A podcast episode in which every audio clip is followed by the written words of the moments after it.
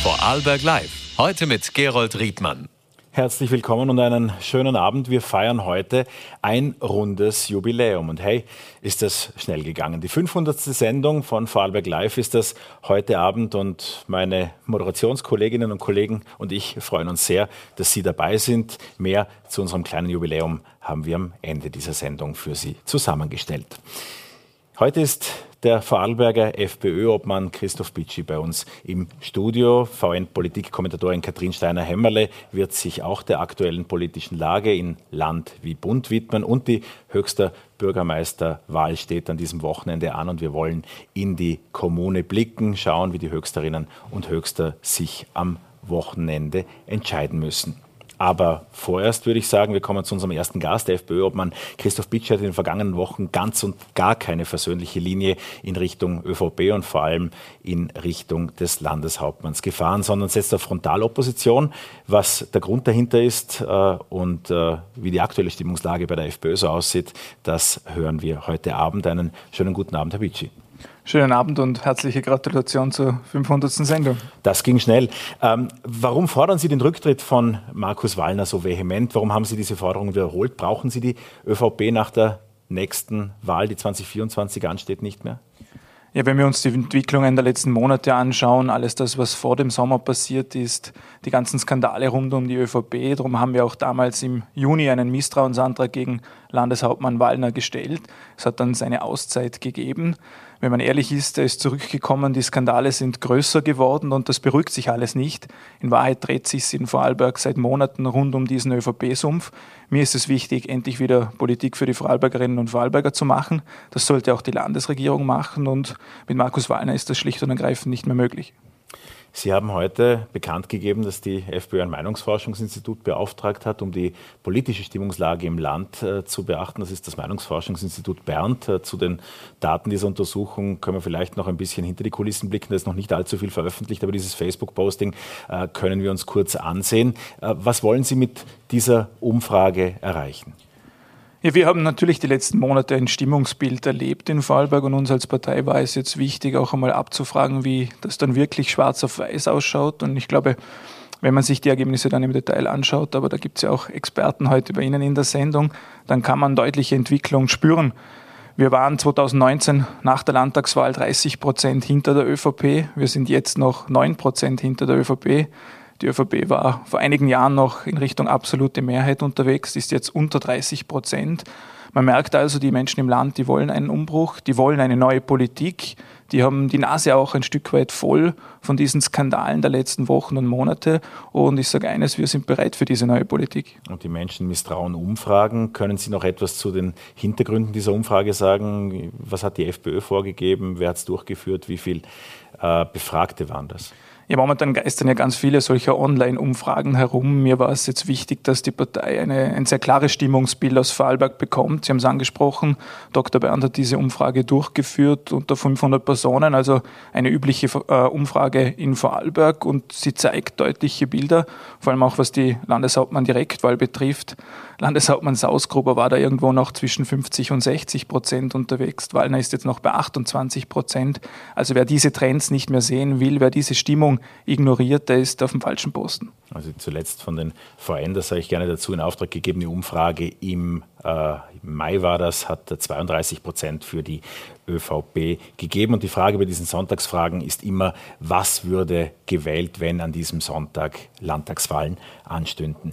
Ähm, gehen wir auch zum vergangenen Sonntag äh, und damit äh, zu einem weiteren Thema, nämlich Markus Wallner war da in der ORF-Pressestunde zu Gast, hat ein einstündiges Interview gegeben und auch äh, ganz klar gesagt, neben dem, dass er die Vorwürfe in sich zusammenbrechen sieht, dass er 2024 wieder antreten möchte, dass ihm die Arbeit Spaß bereitet. Können Sie sich langfristig auch keine Zusammenarbeit mit Markus Wallner vorstellen?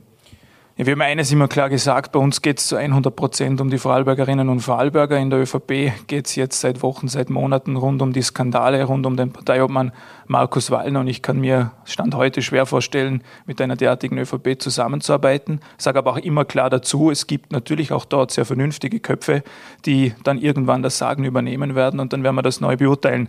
In Summe bin ich jetzt auch kein Politiker, der da irgendwo von Wahl zu Wahl schaut, sondern es geht jetzt darum, große Krisen zu bewältigen und das schaffen wir einfach nicht, wenn es in der Landesregierung tagtäglich nur um Skandale geht. Sie haben vernünftige Köpfe äh, im zweiten Glied sozusagen äh, angesprochen, wobei äh, Ihr äh, Oberländerkollege Christian Gantner ist diese Woche in herbe Kritik geraten. Äh, wie beurteilen Sie ihn? Wäre er einer dieser nächsten Köpfe? Ich glaube, Katrin Steiner-Hämmerle kann das alles viel besser als ich. Ich sage nur eines, es gibt diese vernünftigen Köpfe in der ÖVP, die auch ein Stück weit die Nase voll haben von dieser Politik. Bin aber auch nicht der ÖVP-Berater, die haben es allgemein momentan schwer. Wir machen eine vernünftige Politik fürs Land. Was sich dann bei der nächsten Landtagswahl ergibt, das werden wir sehen. Ich wollte Sie auch nicht als Politikberater fragen, ich entschuldige mich und mache das nochmal klarer. Ich wollte auf das Flüchtlingsthema kurz zu sprechen kommen. Das äh, machen Sie üblicherweise von sich aus. Das Hin und Her rund um dieses Flüchtlingsquartier in Schwarzach, das wollte ich damit ansprechen ansprechen. War das für Sie auch ein Sturm im Wasserglas, wie der Herr Landeshauptmann das genannt hat? ganz und gar nicht. In Wahrheit war es ein Versagen der Landespolitik, dieses Schauspiel, das sich dort abgezeichnet hat.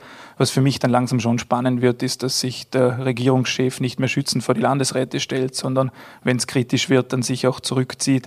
Ich glaube, allgemein in der Flüchtlingspolitik braucht es eine Schubumkehr. Wir merken momentan, wir haben große Schwierigkeiten, Unterkünfte in Fallberg zu finden. Ich sage, das Boot ist voll. Wir müssen jetzt auch klar und deutlich sagen, wir haben genug aufgenommen. Wir haben große Herausforderungen zu bekämpfen. Und solange es keinen vernünftigen EU-Außengrenzschutz gibt, wird auch die Verteilung nicht funktionieren. Also dieser berühmte Schlüssel, über den man da seit Monaten diskutiert, da wird ja nur noch über Quoten gesprochen, muss natürlich hinterfragt werden, wenn der EU-Außengrenzschutz Grenzschutz nicht funktioniert. Aber die Menschen sind da. Es gibt die Quartiere quillen ja tatsächlich über, wenn man die Bilder aus äh, auch Dreiskirchen und den dortigen Bürgermeister hört. Das heißt einfach jetzt mit Grenzschließungen oder mit markigen Sprüchen wird es nicht ganz zu reparieren sein. Äh, was war zu 2015 anders? Haben da die Gemeinden mehr zusammengeholfen? Ich glaube, die Situation ist eine neue. Wir haben immer wieder seit 2015 gehört, 2015 darf sich nicht wieder wiederholen. Ich sage es offen, 2015 wiederholt sich gerade. Und wenn man auch die Verteilung innerhalb von Europa anschaut, in absoluten Zahlen haben wir fast ähnlich viele Flüchtlinge aufgenommen, wie es Frankreich Beispiel macht. Wir sind auf dem Weg in Richtung Flüchtlingszahlen von Deutschland, obwohl Deutschland zehnmal so groß ist wie Österreich. Hier muss man auch klare Anreize setzen. In unseren Augen hat auch die Bundesregierung der letzten Monate falsche Anreize auch gesetzt speziell was das Sozialsystem betrifft. Und da braucht es diese berühmte Schubumkehr, die wir jetzt auch einfordern. Und zurück nach Vorarlberg, was wäre eine Möglichkeit, ein konstruktiver Ansatz, wie jetzt mit der Situation direkt umzugehen ist? Ich glaube, die Aussage von Landesrat Gantner, dass die Gemeinden nur noch informiert werden und es mit ihnen nicht mehr besprochen wird, ist der völlig falsche Ansatz. Die Gemeinden haben in den letzten Jahren Großartiges geleistet, auch was die ukrainischen Flüchtlinge betrifft. Ich kann es aus meiner eigenen Heimatgemeinde sagen. Wir merken allgemein, die Hilfe für Flüchtlinge aus der Ukraine, also klassische Kriegsflüchtlinge, ist ein Stück weit größer. Und auch dieses Bild der Bevölkerung muss man akzeptieren und darf jetzt nicht von Seiten der Landesregierung oder auch von der Bundesregierung über die Köpfe der Vorarlbergerinnen und Vorarlberger hinweg entscheiden. Wo nicht nur informiert wird, sondern hinter den Kulissen ordentlich verhandelt wird, ist das Gezerre rund um den die künftigen Kompetenzen der U-Ausschüsse in Vorarlberg. Da gab es ja bislang einen vor einigen Jahren zur Hypo-Affäre und der war äh, zahnlos, ist die übereinstimmende Meinung jedenfalls der Oppositionsparteien. Sie dürfen ja nichts öffentlich darüber sagen. Laut VN-Informationen ist es ja so, dass die ÖVP sogar gedroht hat, die Verhandlungen abzubrechen, wenn ein weiteres Mal irgendwas öffentlich auftaucht. Ja, das ist ja das Spannende. Die ÖVP kritisiert in den Verhandlungen dann immer, dass Sachen öffentlich werden und dann ausgerechnet in den Vollberger Nachrichten wird dann eine Art Beziehungstherapie zwischen Schwarz und Grün abgehalten, wo dann beide brav über die Entwicklungen bei diesen Verhandlungen sprechen. Fakt ist, seit es in Wahrheit rund um diese Entwicklungen beim Wirtschaftsbund ein klares Thema gibt, das auch mit Vorarlberg-Kompetenzen in einem U-Ausschuss diskutiert werden könnte, bremst die ÖVP. Seit sie weiß, ein U-Ausschuss rückt ganz schön nahe, bremst die ÖVP in diesen Verhandlungen. Das habe ich auch immer offen angesprochen. Unser Ziel ist es, diese Verhandlungen heuer noch abzuschließen. Der U-Ausschuss muss ein Tiger mit Zähnen werden. Ein paar Zähne hat der U-Ausschuss schon. Die Schneidezähne fehlen noch und wir werden kämpfen dass dies auch in diesem Jahr umgesetzt werden kann, dass dann im nächsten Jahr auch ein ordentlicher Untersuchungsausschuss rund um diese ÖVP-Skandale auch kommen kann. Nach VN-Informationen ist ein Knackpunkt ja die Öffentlichkeit in diesen Untersuchungsausschusssitzungen. Das war in Vorarlberg bislang nicht öffentlich und soll äh, im Zuge auch äh, des großen Wortes Transparenz, das jetzt überall auf die Fahnen geheftet wird, öffentlich werden. Allerdings möchte die ÖVP zu aktuellem Zeitpunkt eine Art Sperrfrist nach unseren Informationen, dass erst ab 17 Uhr über einen Ausschuss berichtet wird. Können Sie nachvollziehen, wozu das gut sein soll? Sie haben es angesprochen, jeder in der ÖVP in jedem Interview spricht momentan von Transparenz, ein wichtiger Themenpunkt auch bei der Pressestunde letzten Sonntag von Landeshauptmann Wallner war das Thema Transparenz und dann hat man Angst vor einer Medienöffentlichkeit. Ich halte überhaupt nichts von irgendeiner Sperrfrist. Stand heute, wenn wir nichts ändern würde, könnte jeder Abgeordnete den U-Ausschuss verlassen und natürlich mit Medien über das, was gerade diskutiert wird, auch sprechen. Die ÖVP will das anscheinend nicht. Wir haben keine Angst vor Transparenz. Wir wollen die Medienöffentlichkeit und ich hoffe, das werden wir auch gemeinsam mit den Grünen umsetzen können. Und Sie haben auch keine Angst vor Live-Dickern. Überhaupt nicht. Ein anderer Knackpunkt ist immer noch die Kontrolle der Aktenlieferungen. Ähm, wie sieht es da aus?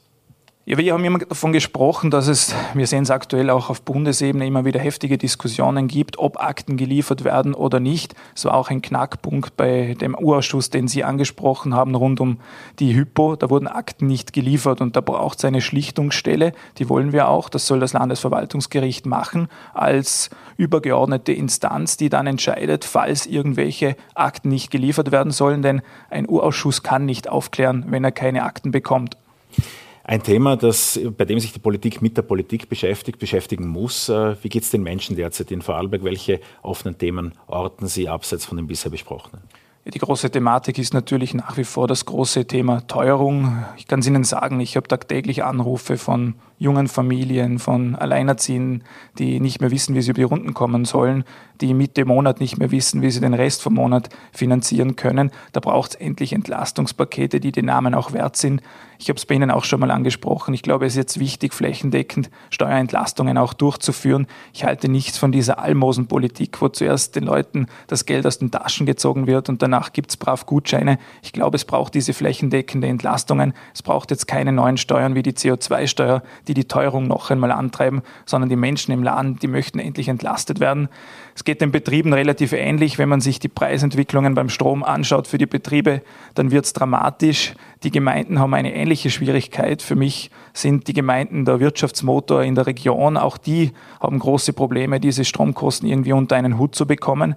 Jetzt verstehe ich, dass die Vorarlberger Illwerke und VKW-Gruppe da nicht gesonderte Strompreise ausgeben kann. Aber das Land kassiert hohe Dividendenzahlen. Die sollten nicht dafür hergenommen werden, um das schwarz-grüne Budget irgendwie aufzuschönen, sondern es braucht Entlastungspakete und das hat Schwarz-Grün bis dato so noch nicht verstanden. Eine kleine Frage noch zum Asylthema und zur Migration. Äh, da gibt es jetzt ich sage jetzt mal respektierlich eine Splittergruppe aus Göfis, den, der FPÖ ursprünglich, es ist die Freie Bürgerpartei, nennt sie sich, äh, rund um äh, Herrn Palm. Der hat angekündigt, nun auch Demonstrationen machen zu wollen, wie damals in der Corona-Zeit, jetzt aber zu der Migrationsfrage. Ist das ein Thema, bei dem die FPÖ auch mit auf die Straße gehen würde? Sie kennen mich, ich bin jetzt seit 2018 Landesparteiobmann. Ich habe mich immer für eine sehr vernünftige, sachorientierte Politik eingesetzt. Wir fahren eine klare Linie bei der Migrationspolitik. Unser Arbeitsplatz ist aber das Parlament und da werden wir auch zukünftig Politik machen. Christoph Bitschi, vielen Dank für den Besuch bei Vorarlberg Live. Dankeschön. Und nun ist Politikwissenschaftlerin Katrin Steiner-Hämmerle uns zugeschaltet. Sie stammt aus Vorarlberg, sie unterrichtet an der Fachhochschule in Kärnten. Sie ist nicht nur VN-Kommentatorin, sondern zwischenzeitlich auch eine der gefragtesten Politikexpertinnen des Landes. Und ich freue mich sehr, dass sie heute Abend uns zugeschaltet ist. Einen schönen guten Abend. Irgendwie hören wir sie noch nicht, ist ein Guten Abend. Jetzt, Jetzt hören wir Sie. Wunderbar. Ein Fehler bei uns. So, wie ordnen Sie die eben gehörten Aussagen von Christoph Bitschi ein? Nee, es ist natürlich ganz verständlich, dass er als Oppositionspartei vor allem mit derartigen Umfrageergebnissen im Rücken möglichst rasch eine Neuwahl fordert. Wahrscheinlich ist die Chance, dass Vorarlberg das erste Mal einen äh, nicht, einen Landeshauptmann, der nicht aus der ÖVP kommt, bekommt, so groß wie noch nie. Ähm, und diese Chance gilt es natürlich zu nützen. Aber ich muss das jetzt natürlich ein wenig der Euphorie des FPÖ-Chefs auch ein wenig einbremsen. Ähm, Sonntagsfragen mit 500 Teilnehmern. Ich kenne die Methode nicht ganz genau, war das nur online oder auch telefonisch befragt. Äh, das liegt eigentlich schon unter den Qualitätsstandards die sich die Meinungsforschung äh, selbst gegeben hat. Also da sollten schon mindestens 800 Personen befragt werden. Und noch dazu, es hat ja keinen Wahlkampf gegeben. In einem Wahlkampf, da passiert durchaus einiges, sonst hätte es ja keinen Sinn, dass so viel Geld ausgegeben wird. Wie vertrauenswürdig sind generell von Parteien in Auftrag gegebene Umfragen? Es war ja auch bei Sebastian Kurz legendär, dass alles im Wochenrhythmus sozusagen abgefragt wird. Äh, nur wenig davon ist dann auch öffentlich geworden, vor allem wenn es um die Sonntagsfragen ging. Ähm, ist das valide oder muss man da extrem vorsichtig sein? Also was für mich als Expertin jetzt äh, eigentlich immer sehr interessant sind, sind nicht so sehr die absoluten Zahlen. Wir kennen ja, da gibt Schwankungsbreiten ähm, und das ist eben dann die Frage der Interpretation dieser Schwankungsbreiten auch. Aber was immer spannend ist, sind Trends. Also äh, welche Partei befindet sich im Aufwind, welche Partei hat sozusagen den Sog nach unten und diese Trends sind durchaus ähm, eigentlich schon auch meistens valide. Äh, bei der FPÖ kommt natürlich vieles hinzu. Es ist dieses generelle Misstrauen äh, gegenüber der Politik, gegenüber denen da oben, davon, Protest, äh, davon äh, ähm, sind natürlich immer Protestparteien, eigentlich immer diejenigen, ähm, die hier auch profitieren. Äh, sie haben aber auch die Themen sonst, die ihnen fast in den Schoß fallen. Äh, vieles wurde ja besprochen, die Teuerung, ähm, dann natürlich vor allem das Thema Zuwanderung. Und ähm, ja, nicht zuletzt wissen wir aus wissenschaftlichen Analysen, dass es einfach einen wachsenden Teil gibt in der österreichischen Bevölkerung und natürlich auch in Vorarlberg, die sich nicht mehr identifizieren können mit diesem politischen System und obwohl jetzt die FPÖ natürlich Teil des politischen Systems ist, kann sie äh, von dieser Distanz eigentlich als Oppositionspartei ähm, eigentlich auch äh, eben ihren Profit daraus ziehen. Darauf, wo sich alle auch darauf konzentrieren, sind natürlich die Werte der ÖVP. Und wenn man hier so etwas wie einen Verlauf herstellt, dann ist wohl das Ergebnis zur Vorarlberger Landtagswahl äh, vor einigen Jahren mit äh, 43,5 Prozent als Ausgangspunkt zu nehmen. Eine äh, von der VN in Auftrag gegebene Umfrage beim Gallup Meinungsforschungsinstitut inmitten dieser Wirren rund um den Wirtschaftsbund, in der sich entrollenden oder entwickelnden Affäre äh, führte zu äh, einem Wert von 36 Prozent und äh, zuletzt im Mai war der letzte von uns befragte Wert bei 32 Prozent. Diese Werte würden ja jetzt unter der magischen 30 Prozent Marke liegen. Das heißt, äh, das ist noch nicht ganz ausgestanden. Wenn Markus Wallner in der Pressestunde sagt, es ist eh alles super, würden Sie diese Ansicht teilen? Nein, auf keinen Fall. Also man kann jetzt ein wenig äh, das Spiel so weiterspielen, äh, wie es auch die Tiroler ÖVP gemacht hat. Quasi man droht unter 30 Prozent zu kommen und auf einmal ist dann ein Ergebnis, wo man zwar wirklich viel verliert, äh, dann doch ein, eine Aufholjagd und ein Erfolg äh, bei der Wahl. Ähm, aber das ist natürlich nicht das, was eine ja, Landeshauptmannpartei seit vielen Jahren eigentlich anstreben sollte. Nein, die Bevölkerung, denke ich, äh, erfordert oder verlangt verlangt hier ähm, doch noch deutlichere Signale. Ähm, es ist natürlich auch immer ein wenig das Dilemma, dass die Bundespartei hier auch nicht sehr hilfreich ist. Ähm, natürlich unterscheiden die Menschen schon nach den ähm, Ebenen, also geht es jetzt um Bürgermeister, Landtag oder eben um eine Nationalratswahl. Ähm, aber natürlich färbt das auch ab, wenn man jetzt merkt, im Bund geht nichts wirklich weiter in Richtung Transparenz, ähm, in Richtung Informationsfreiheits Gesetz, aber auch einfach nur in Richtung mehr Fehlerkultur. Also wir wissen, die äh, Dinge, die sich die Bevölkerung erwartet von der Politik, die sind fast banal, äh, eben ein bisschen mehr Eingeständnis auch Fehler zu machen. Äh, sie wünschen sich ein respektvolleres Miteinander, äh, vor allem auch dem politischen Gegner gegenüber und sie wünschen sich eigentlich nichts anderes, als wie, dass sich die Politik wieder mehr um das allgemeine Wohl kümmert und nicht so sehr eben um die Interessen äh, der eigenen Gruppierung oder gar eben der eigenen Partei. Also all das müsste eigentlich äh, die ÖVP voran erkennen und das auch mit anderen Parteien gemeinsam ähm, eigentlich leben, weil ich glaube, sie unterschätzen schon miteinander, und da meine ich jetzt alle Parteien, weil der Schaden ist am Ende dann äh, die Demokratie und das politische System in Österreich oder in Vorarlberg. Sie erkennen zu wenig, wie stark sie hier eigentlich am eigenen Ast sägen, auf dem sie doch sitzen. Gehen wir kurz in Richtung Bund und damit äh, der Bundes-ÖVP. Dort hat es ja diese Woche eine bemerkenswerte Nachricht gegeben, die vor allem Politik-Insidern die äh, die Augenbrauen in die Höhe getrieben hat und das vielleicht in der Allgemeinheit noch gar nicht äh, groß äh, bekannt ist beziehungsweise auch interpretiert werden kann. Es geht um die Ernennung von Gerald Fleischmann als Kommunikationschef der Bundes-ÖVP. Fleischmann war ein absoluter Kurzmitstreiter, ist der Erfinder des türkisen Jubels sozusagen, hat ihn orchestriert, entflammt. Was will Bundeskanzler Nehammer mit dieser Ernennung uns sagen? Also ich finde seit zwei Tagen niemanden, der das wirklich erklären kann. Karl Nehammer zugegebenermaßen habe ich noch nicht gefragt, aber auch von ihm gibt, soweit ich weiß, äh, keine Erklärung in der Öffentlichkeit. Ähm, es ist wirklich absolut unverständlich, weil es die ÖVP hat nichts notwendiger, als wie sich von dieser Ära kurz zu distanzieren, hier einen klaren auch Schnitt zu machen ähm, und nach außen ist so ein derartiger Schnitt ähm, durch nichts besser zu signalisieren, als wie wenn man einfach sich von Personen trennt, wenn man die Köpfe austauscht. Ähm, das ist oft ähm, vielleicht auch nur eine symbolische Geste, aber sie wirkt sehr stark, wenn man eben sagen will, wir blicken in die Zukunft, wir stellen uns neu auf, wir haben gelernt, äh, wir machen es in Zukunft anders. Ähm, und jetzt ist schon klar, dass Gerald Fleischmann natürlich ein Kommunikationsprofi ist. Das hat er auch bewiesen bei Sebastian Kurz. Ähm, und man kann ihn wahrscheinlich schon irgendwo in der Partei beschäftigen. Aber dass man jetzt sozusagen ihn als, muss man auch dazu noch vielleicht äh, äh, sagen, als Beschuldigter auch dieser ganzen Vorwürfe äh, bei der Justiz, also der wird ja als Beschuldigter geführt, dass man ihn jetzt auch noch einmal so in die Auslage stellt und noch einmal quasi zum Kopf der Kommunikation macht. Also ich muss wirklich sagen, ich, mir fällt bei viel Fantasie kein einziger Grund ein, äh, wo das die Ausgangsposition der ÖVP verbessern sollte ähm, oder eben aus welchem strategischen Grund man das machen könnte. Nur zur Sicherheit, ohne dass es dafür Anzeichen gibt, aber das kurz zurückkommen könnte, wie auch immer wieder kolportiert wird von solchen, die sich das wohl wünschen. Er selbst sagt da ja nichts dazu und hat das auch deutlich ausgeschlossen. Aber ist das überhaupt denkmöglich?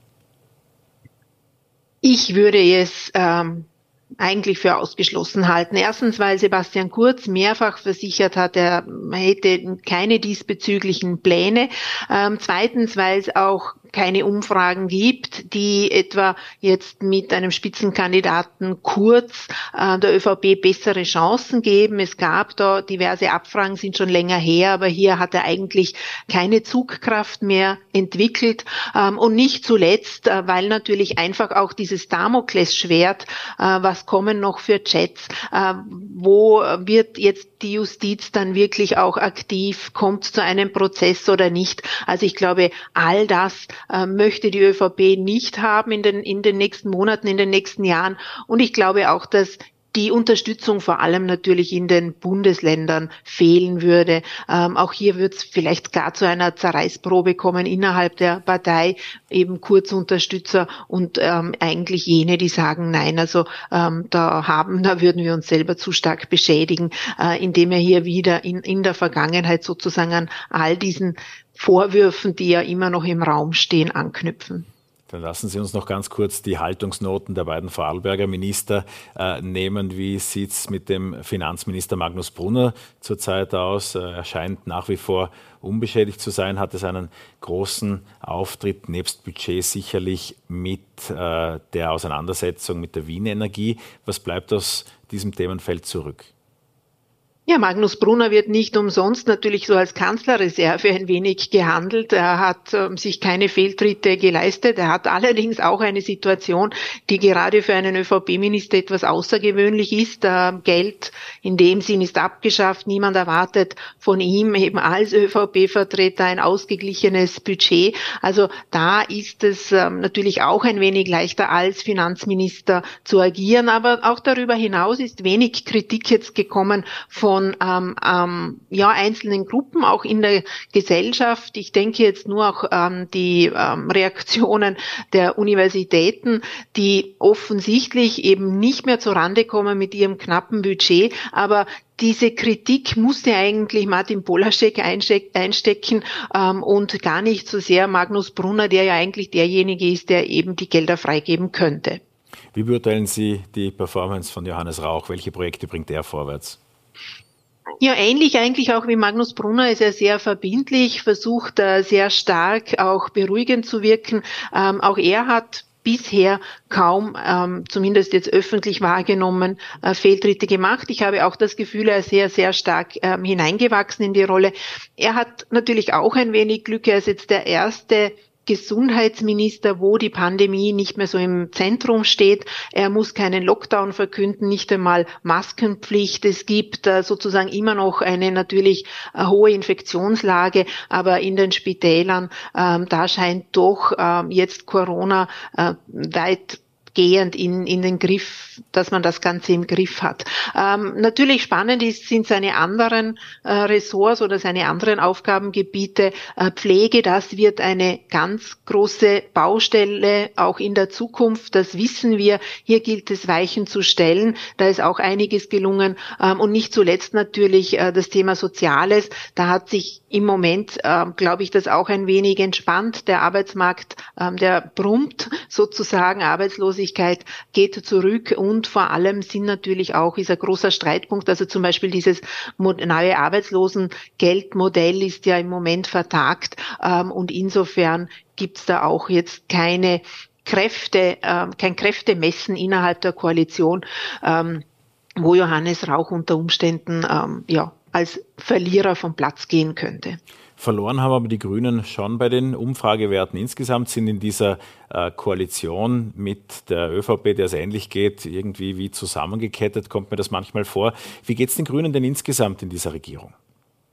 Ja, Koalitionspartner sind zusammengekettet. Äh, das liegt zum Teil einfach auch am, am, Vertrag, den sie ja miteinander und dem Abkommen, das sie miteinander äh, abschließen. Und ein Juniorpartner hat immer eine doppelt eigentlich ungünstige Lage. Sie können sich meistens nicht so gut durchsetzen. Und wenn die Stimmung gegen die Regierung kippt, äh, dann sitzen sie dann doch hier mit im Boot. Aber die Grünen, ähm, denen geht's dann doch nicht so schlecht, weil die ÖVP sehr stark mit sich selbst beschäftigt, hat viele Fronten offen und die Grünen versuchen hier schon sehr geschickt ähm, in einigen Themen, natürlich vor allem Klimaschutz, äh, auch Schritte zu setzen und das gelingt ihnen. Ähm, das ist eigentlich die einzige Hoffnung, dass sie jetzt bei Transparenz, ähm, natürlich Parteienfinanzierung auch im Bund, bei dem Informationsfreiheitsgesetz mehr weiterbekommen und dann in einem Jahr sagen können, wenn bei dieser Regierung etwas Positives passiert ist, dann war das unser Verdienst. Ähm, ob es ihnen gelingt oder ob sie dann in dieser Gesamtstimmung gegen die Regierenden eher mit untergehen, ähm, das wird sich zeigen und nicht zuletzt hängt es auch ein wenig davon ab, zum Beispiel wie NEOS und auch die SPÖ äh, sich dann positionieren. Wir wissen doch, ähm, hier gibt es einen sehr großen Wähleraustausch, also wer dann als attraktivere Variante für die Regierung erscheint oder ob sie gar sagen, sie wollen dann am Ende zu dritt eine Dirndl-Koalition bilden. Ähm, all das wissen wir natürlich heute noch nicht, aber das ist sicher auch mitentscheidend. So, zum Abschluss noch ganz kurz eine Frage zur Wahlbeteiligung in Höchst, der Heimatgemeinde großer ÖVPler wie Herbert Sausgruber, aber eben auch des aktuellen Finanzministers Magnus Brunner, äh, war im ersten Wahlgang vor zwei Wochen äh, vor allem auch eine für Vorarlberger Bürgermeisterwahlen oder Gemeinderatswahlen äh, typisch niedrige Wahlbeteiligung zu sehen. Ist einfach der Hälfte der Menschen egal, wer ihr Bürgermeister, ihre Bürgermeisterin ist? Ich glaube nicht, dass es ihnen egal ist, aber sie haben vielleicht das Gefühl, dass Wahlen ähm, nicht so viel bewirken können. Ähm, also insofern, dass sie sagen, ähm, ich kann meinen Protest auf vielfältige Art und Weise im Internet ähm, oder natürlich auch in anderen ähm, Partizipationsformen ähm, ausdrücken. Und es ist ihnen nicht egal egal, wer Bürgermeister ist, aber es ist, Sie sagen vielleicht, ähm, insgesamt können Bürgermeister nicht mehr sehr viel bewirken. Was nicht stimmt, für mich sind Bürgermeister immer noch deswegen sehr zentral, weil sie dann doch relativ gesehen ähm, das höchste Vertrauen genießen. Aber vielleicht, ähm, nachdem ja Bürgermeisterinnenwahlen auch immer äh, Persönlichkeitswahlen sind, war halt einfach die Kandidaten vielleicht zu wenig zugkräftig. Das ähm, ist immer schwer zu sagen, welche äh, Motive in einer Gemeinde vorherrschen sind. Tatsache ist aber auch, hohe Wahlbeteiligungen sind gar nicht per se so anzustreben und so gut.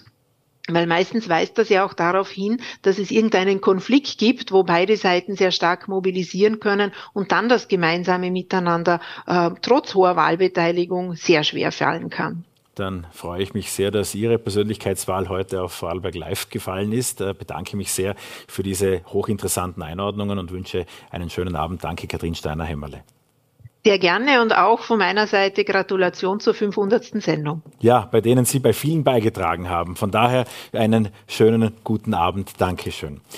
Am Sonntag kommt es zum Showdown in Höchst. Dann finden die Stichwahlen zwischen ÖVP-Kandidatin und Vizebürgermeisterin Heidi Schuster-Burder und Stefan Übelhör von Höchste Zeit, die Grünen, statt.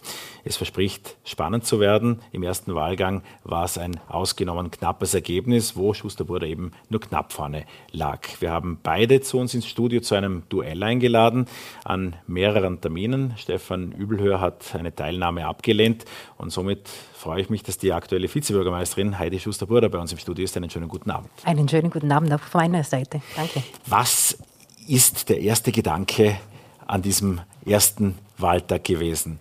Sind Sie erschrocken über das Wahlergebnis? Als das Ergebnis äh, publik wurde, also ich habe mit einer Stichwahl gerechnet, ja, also das hat sich schon abgezeichnet, ähm, das Gefühl hat uns alle nicht getäuscht, aber dass das Ergebnis in dieser Deutlichkeit ausgefallen ist, ja, das hat mich schon sehr überrascht. Jetzt hat man da viele Nächte, wo man auch abends im Bett liegt.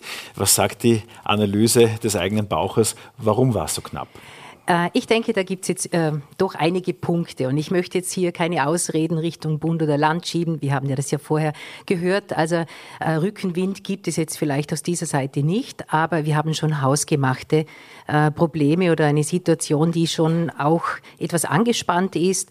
Ähm, ich glaube, das ging jetzt durch ganze Medien, wenn man sich das ansieht. Ich wurde eineinhalb Jahre de facto intern auch ja, auf meine Person wurden schon Angriffe getätigt, äh, die jetzt ja auch gegen meine Arbeit gingen, aber auch gegen mich persönlich.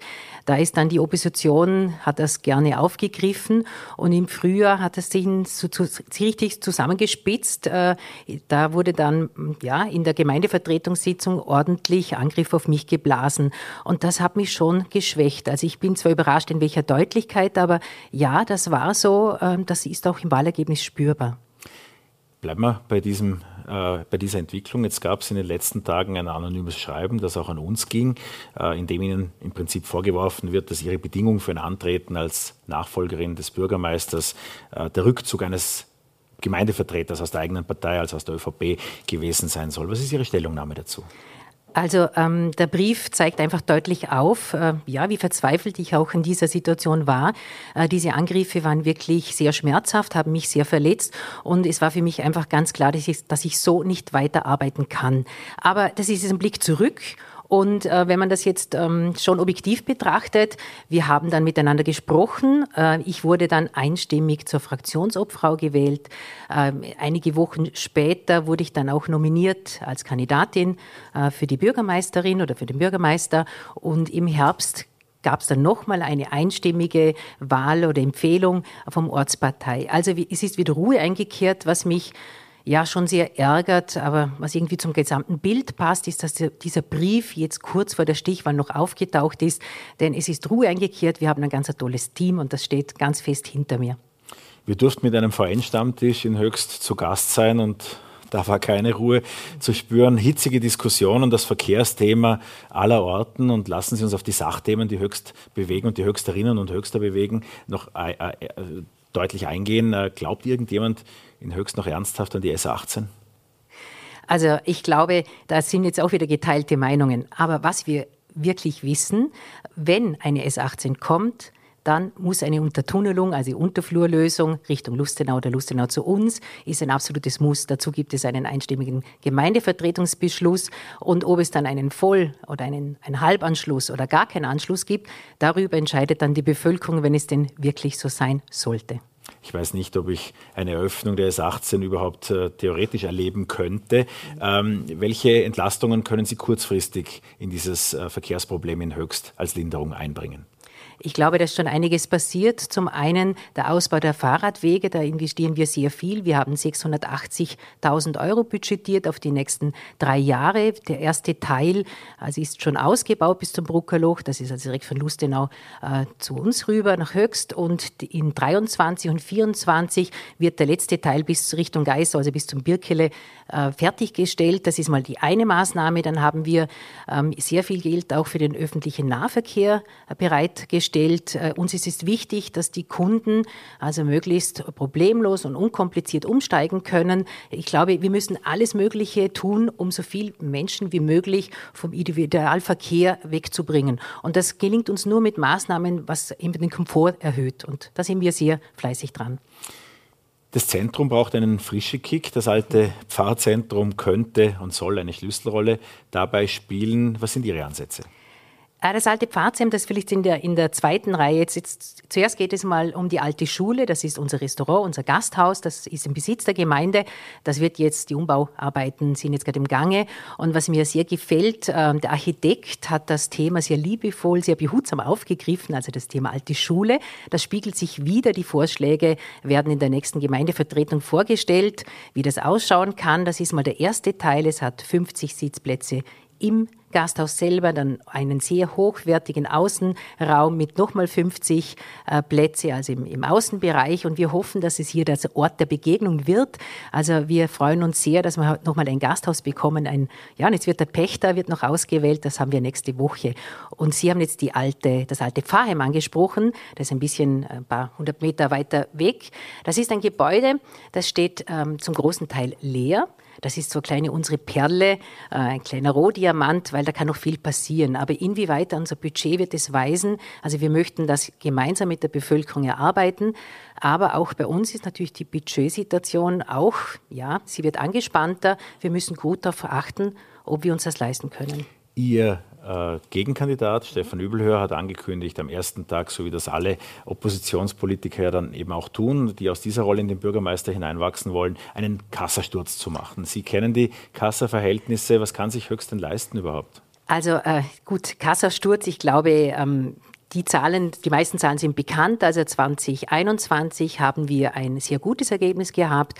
1,5 Millionen hatten wir hier einen Überschuss, ähm, ausgeglichenes, äh, ausgeglichener Haushalt, keine Frage. Für heuer wird es, wir haben heute die Ertragsanteile bekommen, es sieht ein wenig besser aus. Ähm, wir hoffen, dass wir ein ausgeglichenes Budget für 2022 schaffen.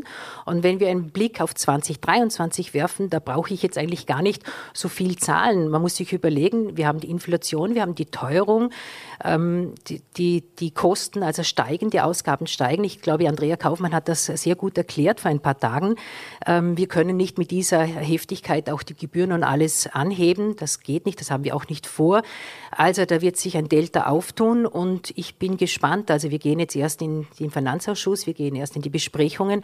Aber ich denke schon, dass wir auch wie alle anderen Gemeinden hier mit Vorsicht auf das Budget achten müssen. Warum sollte man Sie wählen? Wieso sollte man nicht wählen? Ähm, ich bin seit 22 Jahren mit dabei. Ich glaube, ich arbeite leidenschaftlich gerne für die Gemeinde. Ich bin thematisch sehr breit aufgestellt.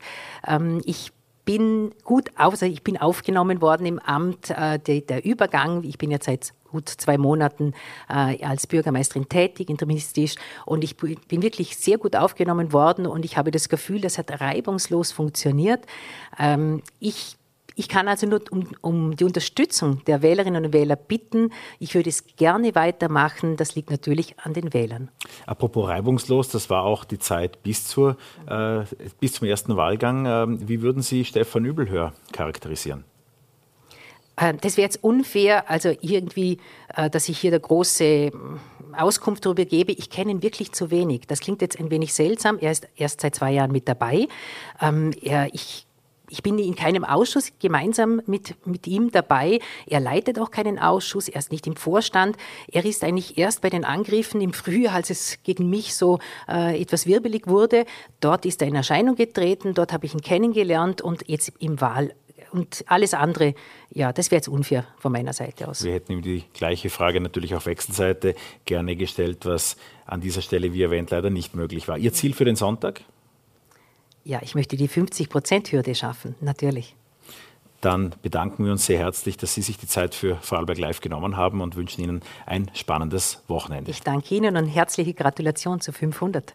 Ja, und diese 500, die sollen jetzt äh, erneut unser Thema sein, denn zum 500. Mal waren das drei Interviews pur und ungeschnitten, so ausführlich, wie Sie es sonst in Vorarlberg nicht jeden Tag finden. Dank Ihnen mit äh, großem Interesse und Ihrer Treue ist es uns möglich, Sie weiterhin zu informieren, vielleicht auch ab und zu Informationen Ihnen zu geben, die erst in den kommenden Tagen dann Gesprächsthema in Vorarlberg wären. In kurzer Zeit ist Vorarlberg Live so gemeinsam mit den VN, mit Voller T und Ländle TV zur reichweitenstärksten Nachrichtensendung in Vorarlberg geworden. Dafür bedanken wir uns sehr herzlich bei Ihnen und einige Höhepunkte aus diesen Jahren Vorarlberg Live und aus den 500 Sendungen haben wir hier für Sie zusammengestellt.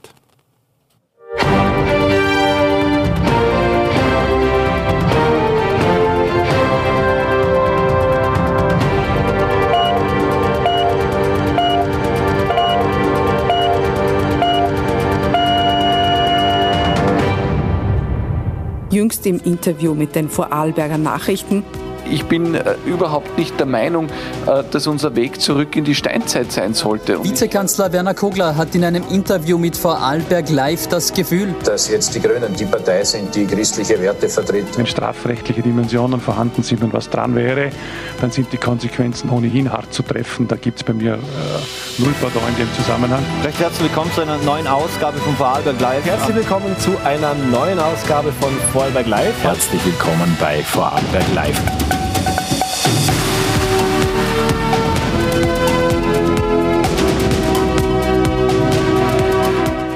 Dass sie tatsächlich diese Impfung auch in Anspruch nehmen, um eben, wie gesagt, in Richtung mehr Normalität zu kommen. Ich möchte äh, etwas drin finden, das ich lustig finde. Wir haben im Sommer äh, gelernt, dass jeder gerne auf Urlaub fährt. Ihr seid jetzt im Social Media Game, es gibt Instagram. Würdet ihr auch auf TikTok tanzen? We already did it.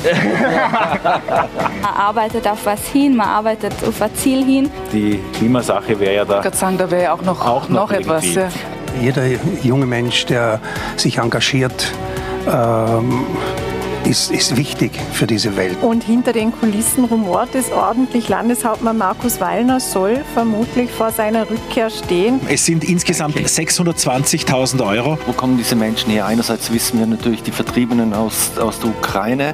Naja, das hat so begonnen, dass wir eigentlich in ein ernstes Gespräch einmal eingeladen wurden. Wir sollten einmal über Österreich diskutieren. Hat Österreich denn ein Problem, wenn es um Gewalt gegen Frauen geht? Ja, Österreich hat ein Problem, eine große Verantwortung. Das ist einerseits schön, aber ich spür, wir spüren auch als Moderatoren, dass den Leuten langsam die Luft ausgeht. Einen schönen guten Abend, 17 Uhr, das ist Vorarlberg live.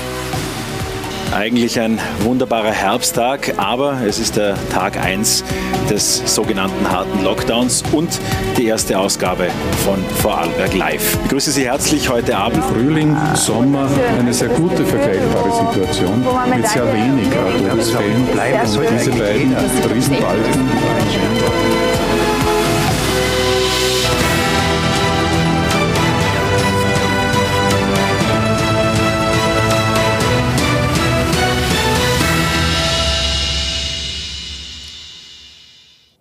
Ein kurzer Rückblick war das. Ja, einiges los gewesen hier im Studio. Wir haben auch erneut umgebaut, freuen uns auf die kommenden 500 Sendungen gemeinsam mit Ihnen. Ich möchte mich an dieser Stelle bei allen Kolleginnen und Kollegen vor und hinter der Kamera, die dieses Unternehmen zu einem Erfolg machen, Ihnen die neuesten Themen jeden Abend auf Ihr Smartphone, auf Ihren Fernseher äh, auf Ihren Computer zu bringen. Ich bedanke mich vor allem auch bei allen Gästen, wünsche Ihnen jetzt ein erholsames Wochenende, bleiben Sie uns gewogen, wir sehen uns spätestens am Montag wieder, da gibt es Vorarlberg Live um 17 Uhr.